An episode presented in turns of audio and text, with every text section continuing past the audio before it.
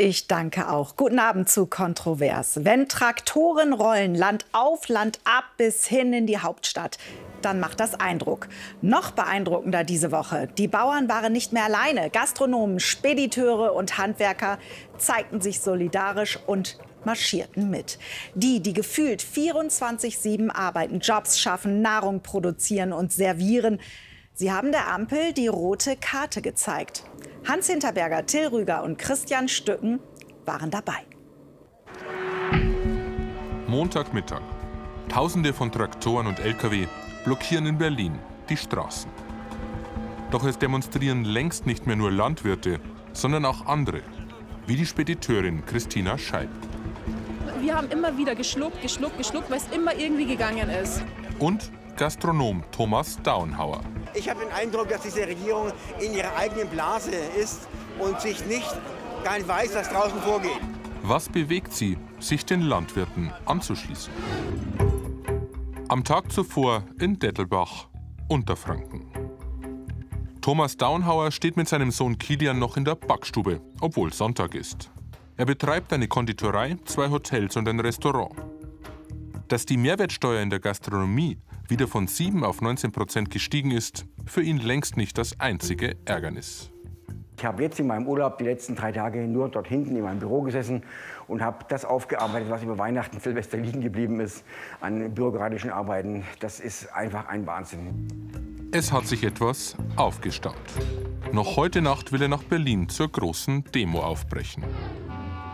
Unmut, auch bei den Spediteuren. Sie wehren sich gegen Mauterhöhung und CO2-Bepreisung. Auf ihre Demo am Freitag in München kommen mehr als 1600 Lastwagen. Mittendrin Christina Scheib. Sie hat selbst zwei Lkw täglich auf der Straße, ist bekannt aus TV-Serien wie Trucker Babes und Asphalt Cowboys. Auch sie will mit den Bauern in Berlin demonstrieren. Im Endeffekt sind wir ja eins und im Endeffekt haben wir fast die gleichen Probleme. Der Bauer bringt auch das alltägliche Essen, was wir brauchen, Butter, Milch, alles Mögliche, genauso wie wir auch. Und ich finde es super, dass wir einen riesengroßen Zusammenhalt haben, auch mit den Bauern, dass wir einfach gehört werden und zusammen sind wir halt eben stark. Sonntagnachmittag macht sie sich auf den Weg nach Berlin. Da ist die Bundesregierung bereits ein Stück auf die Bauern zugegangen. Wahrscheinlich haben sich jetzt auch viele den Mut gefasst, weil sie gesehen haben, ah, es bringt was, ähm, haben sich da jetzt viele angeschlossen. Montagnacht 2.30 Uhr Unterfranken. Jetzt macht sich auch Gastronom Thomas Daunhauer auf den Weg. Der Hotel- und Gaststättenverband hat einen Bus organisiert. Es steigen nicht nur Wirte ein, sondern auch Bauern und Handwerker. Wir wollen uns halt nicht äh, auspressen lassen wie eine Zitrone. Das geht nicht. Wir zahlen schon genug. Jeder Beruf hat seine eigenen Forderungen im Gepäck. Die Wirte wollen ihre 7% Mehrwertsteuer zurück, so wie einmal von der Ampel versprochen. Auf der Demo wird Finanzminister Lindner auftreten. Da er sein Wort schon mal gebrochen hat, äh, bin ich gespannt, wie er das vertreten will. Dass er uns erst die 7% eigentlich zusagt und dann wieder zurücknimmt, da bin ich gespannt. Zu viele überraschende Maßnahmen, zu wenig Verlässlichkeit. Das ist der Vorwurf an die Ampel hier im Bus. Immer mehr steigen auf der Strecke zu. Die Fahrt ist ausgebucht. Ein paar Stunden später. Christina Scheib kommt am Brandenburger Tor an. Aus ganz Deutschland strömen Bauern und Mittelständler dorthin, um zu demonstrieren. Ein Hauch von Revolte liegt in der Luft. Es ist brutal. Ich bin das erste Mal hier auf so einer Großdemo dabei. Also München war schon brutal, aber jetzt nochmal hier zu sein, das ist, also ich habe richtig Gänsehaut. Seit Wochen demonstrieren die Bauern bereits gegen die Politik der Ampel. Jetzt weitet sich der Protest aus. Es sind ja viel, viel mehr da als nur die Bauern. Es sind äh, äh Fuhrunternehmen, es sind Handwerksbetriebe dabei. Das ist so der allgemeine Mittelstand und man merkt, es ist eine riesen Unzufriedenheit da. Die Bundesregierung muss Milliarden Euro einsparen. Sie streicht Förderungen, Subventionen, Steuererleichterungen. Die Stimmung ist aufgeladen. Manche fühlen sich an die Gelbwesten-Proteste in Frankreich erinnert. Ich muss sagen, ich habe Angst davor, dass, dass es eskaliert, dass es halt wie zum Beispiel jetzt in Frankreich oder so wird. Das wäre schlimm, wenn es das passieren würde, was in Frankreich passiert. Ja, Aber natürlich, ich sage ja, die, das deutsche Volk ist sehr friedlich. Ja. In Frankreich würde Berlin schon brennen. Auch Thomas Daunhauer ist inzwischen angekommen. Unglaublich, unglaublich. Wenn man nach hinten schaut, ist es ja Wahnsinn, was für Leute da sind. Nach vorne zum, zum Tor, einfach unglaublich, die Menge, wo wir sind. Dass es so viele sind, dafür sei die Ampel selbst verantwortlich, sagt er. Man sieht uns nicht und hört uns nicht. Das ist eine ganz andere Welt anscheinend, was man hier in Berlin hat, in der Regierung. Unsere Sorgen, unsere Probleme, die wir im Tag im Betrieb haben, bei unseren Mitarbeitern haben, mit unseren Mitarbeitern haben, die sieht man und hört man überhaupt nicht. Und dann spricht er. Alle müssen ihren Beitrag leisten. Die Staatshilfen und die für die Krise reduzierten Mehrwertsteuersätze laufen aus. Finanzminister Lindner bleibt in seiner Rede hart, macht keine weiteren Zugeständnisse. Auch Thomas Daunhauer ist enttäuscht. Wenn man ganz ehrlich auch die Rede des Herrn Lindner jetzt gehört hat, Sie haben es nach wie vor nicht äh, verstanden. Es ist unglaublich. Kein Schritt zurück. Und die Wut dieser Menschen auf die Regierung, auch auf den Herrn Lindner, war wirklich zu spüren. Und natürlich hat er auch Sachen gesagt, die wo natürlich auch richtig sind. Aber äh, man kann der Politik einfach nicht mehr vertrauen. Das Vertrauen in die Politik ist erschüttert. Die Proteste sind wohl nur vorübergehend auf Eis gelegt.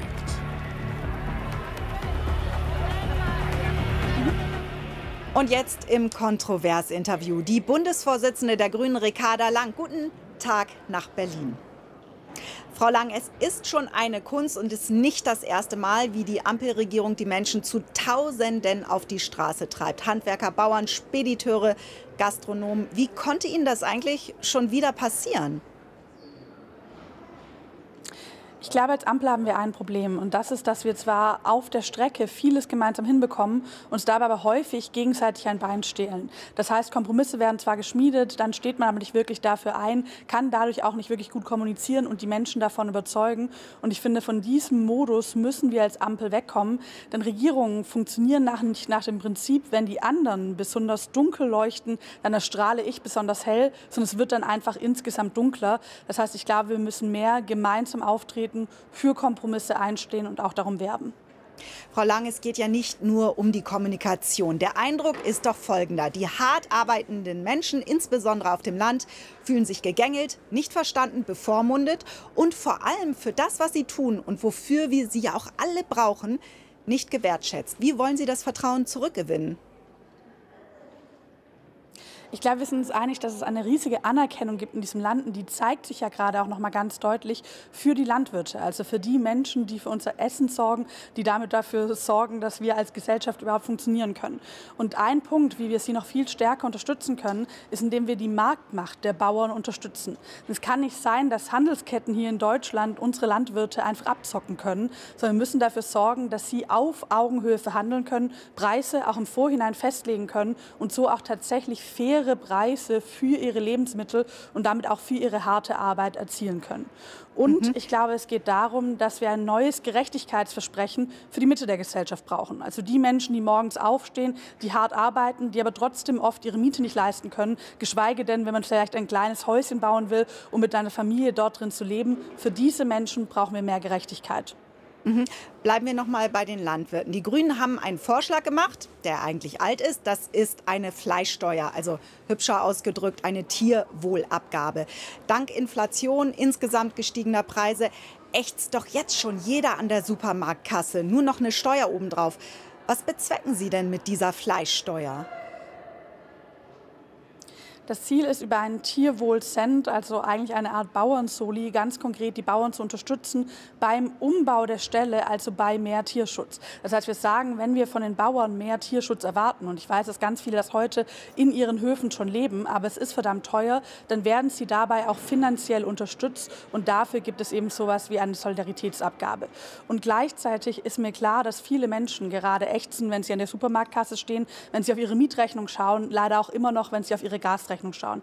Damit können wir aber auch mit anderen Antworten darauf kommen. Ich würde zum Beispiel sagen, die Menschen müssen mehr Geld im Geldbeutel haben. Das heißt bessere Löhne durch mehr Tarifbindung. Und sie müssen auch am Ende des Monats mehr Geld haben, wenn zum Beispiel Miete und Nebenkosten abgegangen sind. Da hilft es, indem wir endlich den Mieterschutz in diesem Land voranbringen. Viele Vorgaben mhm. dafür finden sich im Koalitionsvertrag. Das heißt, wir können es zusammenbringen, die Bauern zu unterstützen, aber gleichzeitig auch die hart arbeitenden Mitte mehr unter die Arme zu greifen. Bleiben wir aber konkret. Die Kürzung beim Agrardiesel, da sind die Bauern ja auf die Straße gegangen.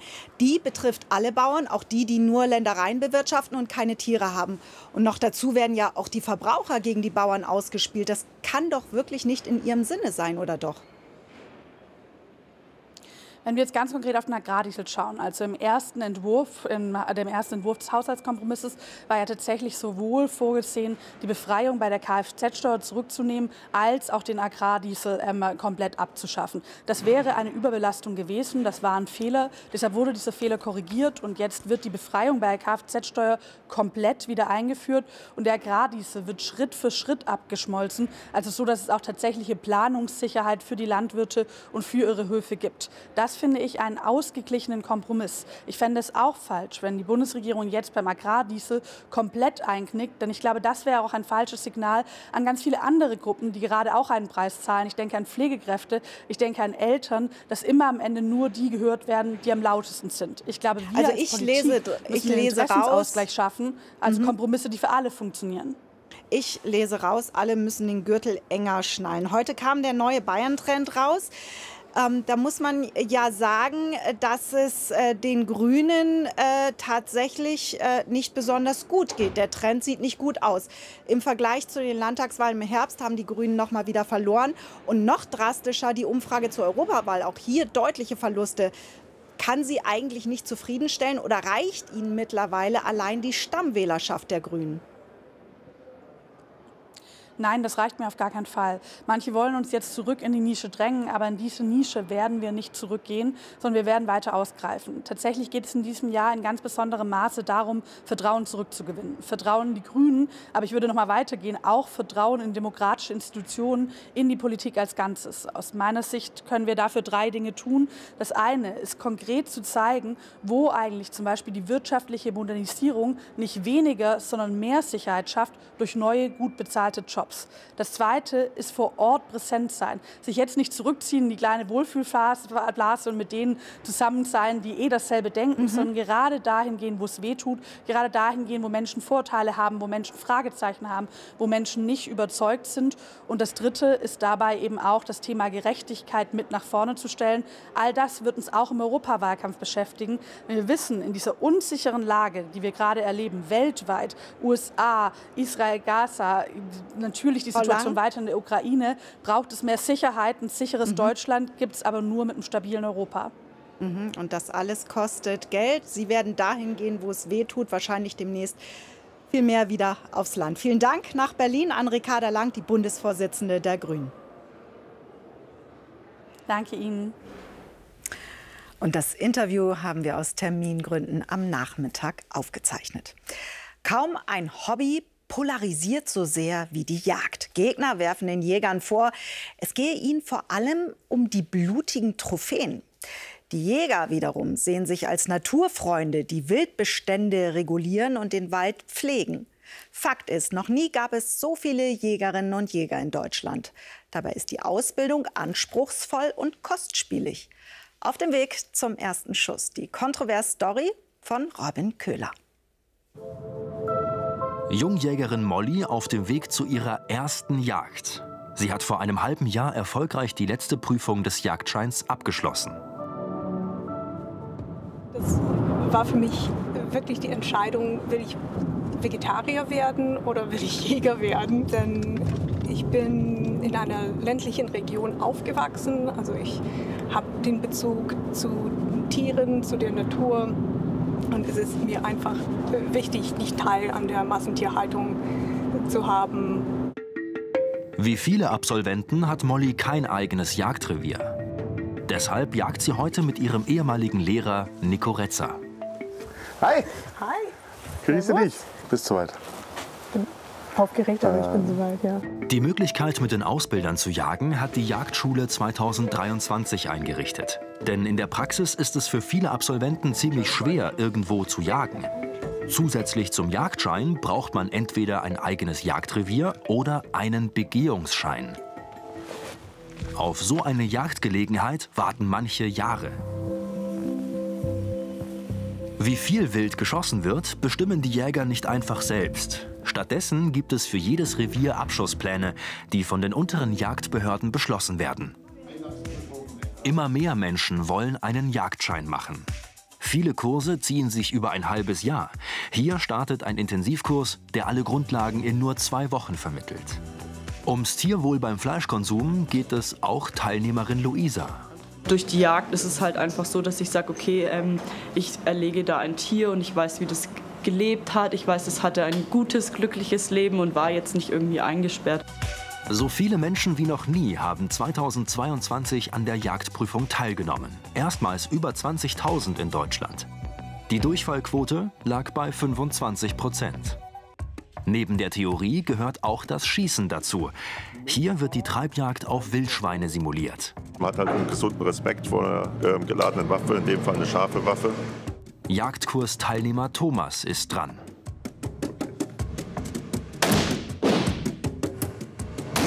Nur zwei der benötigten drei Schüsse im Zielbereich. Trotzdem nicht schlecht fürs erste Mal. Zurück bei der Jagd von Jungjägerin Molly. Zuerst mal heißt es lange warten. Was macht die Nervosität?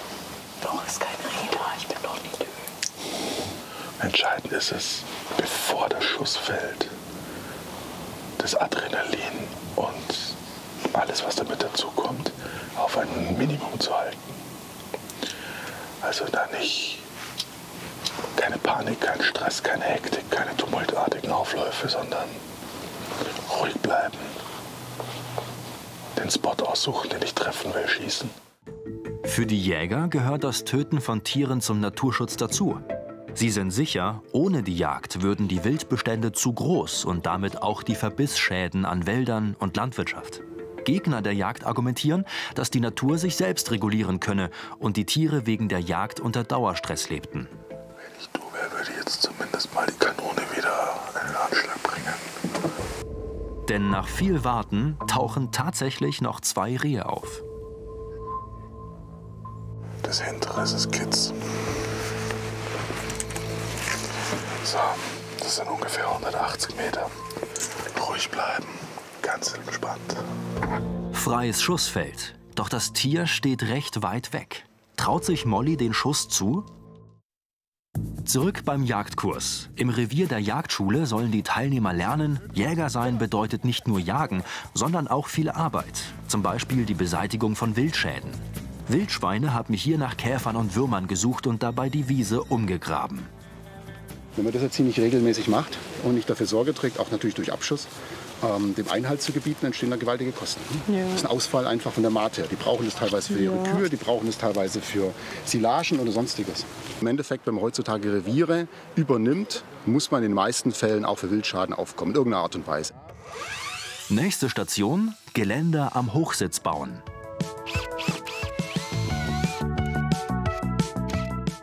Das ist definitiv äh, neben natürlich der Jagd an sich ähm, eins der Hauptgründe, äh, warum ich hier bin. Ich äh, liebe in der Natur zu sein und äh, bin handwerklich nicht ganz unbegabt ähm, und somit äh, gehört mir das dazu. Gerade so jagdliche Einrichtungen äh, letztendlich auch zu bauen gehörte dazu. Auch das Mitgehen bei einer Jagd gehört hier dazu. Alle sollen mal dabei sein, wenn ein Wild erlegt wird, emotional und fachlich. Was bleibt von den zwei Wochen Intensivkurs hängen? Im Vergleich zu einem Kurs, der ein halbes Jahr geht. Die Prüfungen sind für alle Jagdschüler einheitlich. Es ist exakt das gleiche Volumen, die gleiche Prüfung. Die müssen halt in diesen 14 Tagen plus dann die Vorbereitungszeit auf die Prüfung hin deutlich mehr investieren, Zeit pro Tag. Ähm, dafür sind sie halt schneller fertig.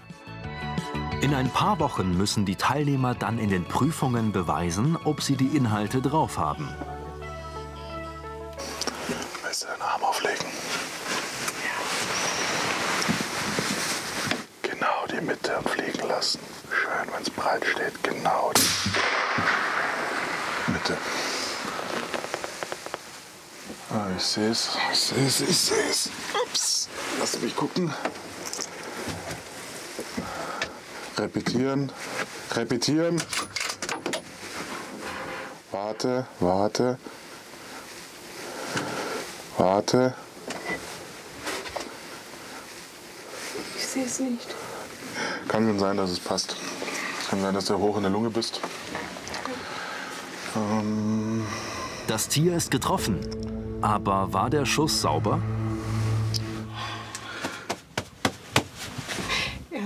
Zittere.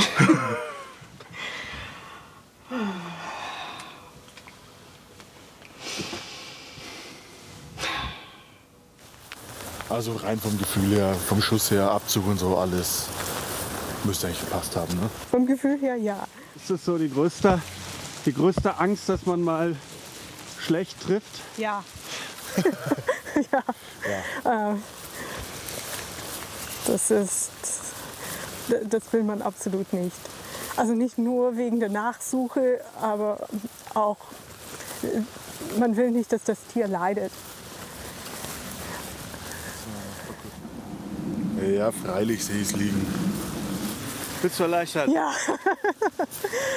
ja, das ist eine sehr gute Nachricht.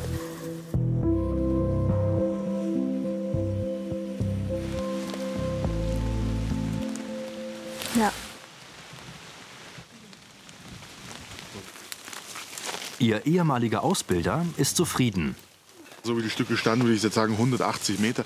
Das ist hübsch weit. Also, das muss man erst mal schießen. Von daher hat er das gut gemacht. Sauber getroffen. Ne, trotz des etwas weiter weg und äh, kurze Flucht. Alles gut. Es ist natürlich Erleichterung und Aufregung und ähm, das tut einem trotzdem leid, aber ähm, ja, das ist Jagd. Ein wichtiger Schritt für Jungjägerin Molly. Das nächste Mal will sie vielleicht auf eine Pirschjagd mitgehen.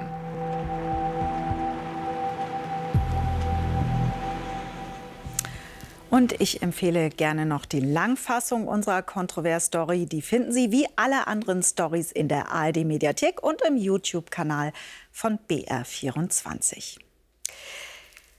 Wenn wir alt werden, dann möchten wir so lange wie möglich selbstständig leben. Am liebsten in den eigenen vier Wänden. Doch was ist, wenn das nicht mehr geht? Wenn ein Platz in einem Pflegeheim nötig wird? Dann wird es auf jeden Fall teuer. Die Dame hier hinter mir im Bild zahlt einen Eigenanteil von 3000 Euro pro Monat für ihren Heimplatz. Natürlich setzen daher viele Menschen auf eine private Zusatzversicherung. Doch auch die wird immer teurer. Recherchen von Beate Greindl. Manfred Wunder ist 80. Er hat ein Leben lang viel gearbeitet. Leistung war alles. Erst in letzter Zeit hat der Rentner gesundheitliche Sorgen. Er hatte mehrfach epileptische Anfälle. Da war man schon ein bisschen in Angst, um zu sagen, ja, da muss ich mich drum kümmern, ja. Das kann ich nicht so, so einfach wegschicken.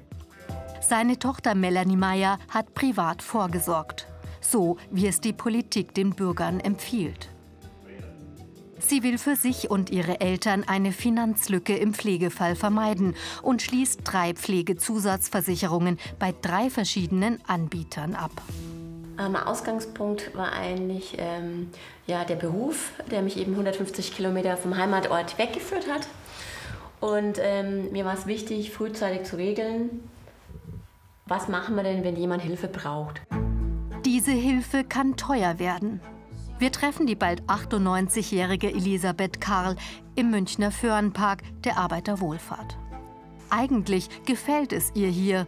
Nettes Personal, gutes Essen, Beschäftigungsangebote, Einzelzimmer. es könnte keine schönere Lage haben, wenn ich da rausschaue.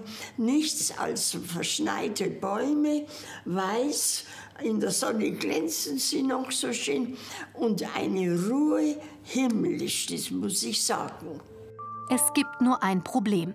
Der hohe Eigenanteil, den die Bewohner selbst bezahlen müssen.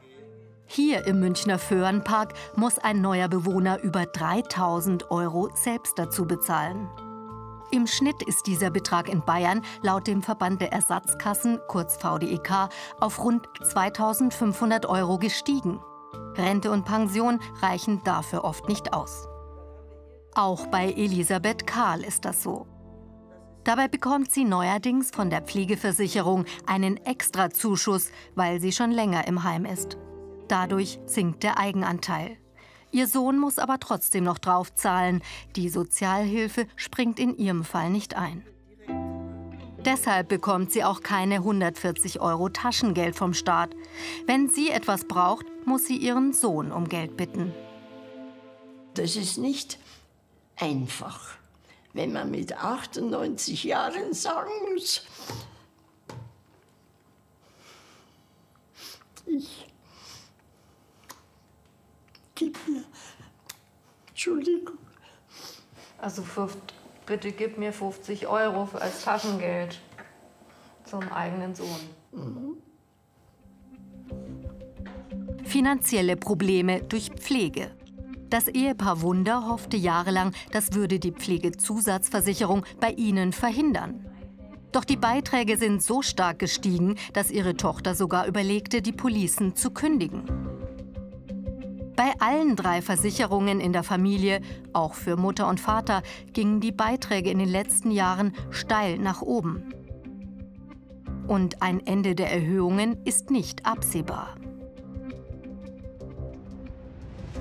Auf die Spitze getrieben kann man ja sagen, die Versicherung muss nur gegen, gegen Ende, wenn dann der Leistungsfall droht, den Beitrag erhöhen, erhöhen, dass ich mir die Versicherung nicht mehr leisten kann. Dann kündige ich oder fliege raus und dann bekomme ich keine Leistungen, habe 30 Jahre eingezahlt und stehe am Ende mit leeren Händen da. 40.000 Euro hat die Familie inzwischen in die Verträge eingezahlt. Bei einer Kündigung wäre das Geld tatsächlich weg. Wir fragen bei den Versicherungen des Ehepaars Wunder nach. Der Münchner Verein antwortet gar nicht. Die kontinentale Krankenversicherung schreibt uns, zu Ihren Fragen möchten wir keine Stellung nehmen. Die Verbraucherzentralen, die früher oft zu Pflegezusatzversicherungen geraten haben, sind inzwischen kritischer geworden. Die Pflegezusatzversicherung ist vom Gedanken her gut gemeint, aber in der Praxis äh, leider nicht gut gemacht. Die Steigerungen sind teilweise so gravierend, dass viele Menschen gezwungen sind, die Verträge vorzeitig zu kündigen oder die Leistung zu beschränken, sodass das eigentliche Ziel der Lückenschließung bei der Pflege äh, bei vielen Menschen, die eine, einen Vertrag abgeschlossen haben, dann am Ende doch nicht erreicht werden kann. Eigentlich hat Elisabeth Karl noch viel Energie. Im letzten Jahr kam Karl Lauterbach ins Heim. Im Fitnessraum zeigte ihm die ehemalige Lehrerin, wie es geht. Doch dann gibt es auch immer wieder diese Gedanken um das viele Geld, das ihre Pflege verschlingt. Sie wissen mein Alter, ich werde 98. Hoffentlich kann ich bald sterben. Damit Ihr Sohn nicht noch mehr zahlen muss? Ja. Hoffentlich habe ich nicht das ewige Leben. Elisabeth Karl ist hier nicht die Einzige, die so denkt.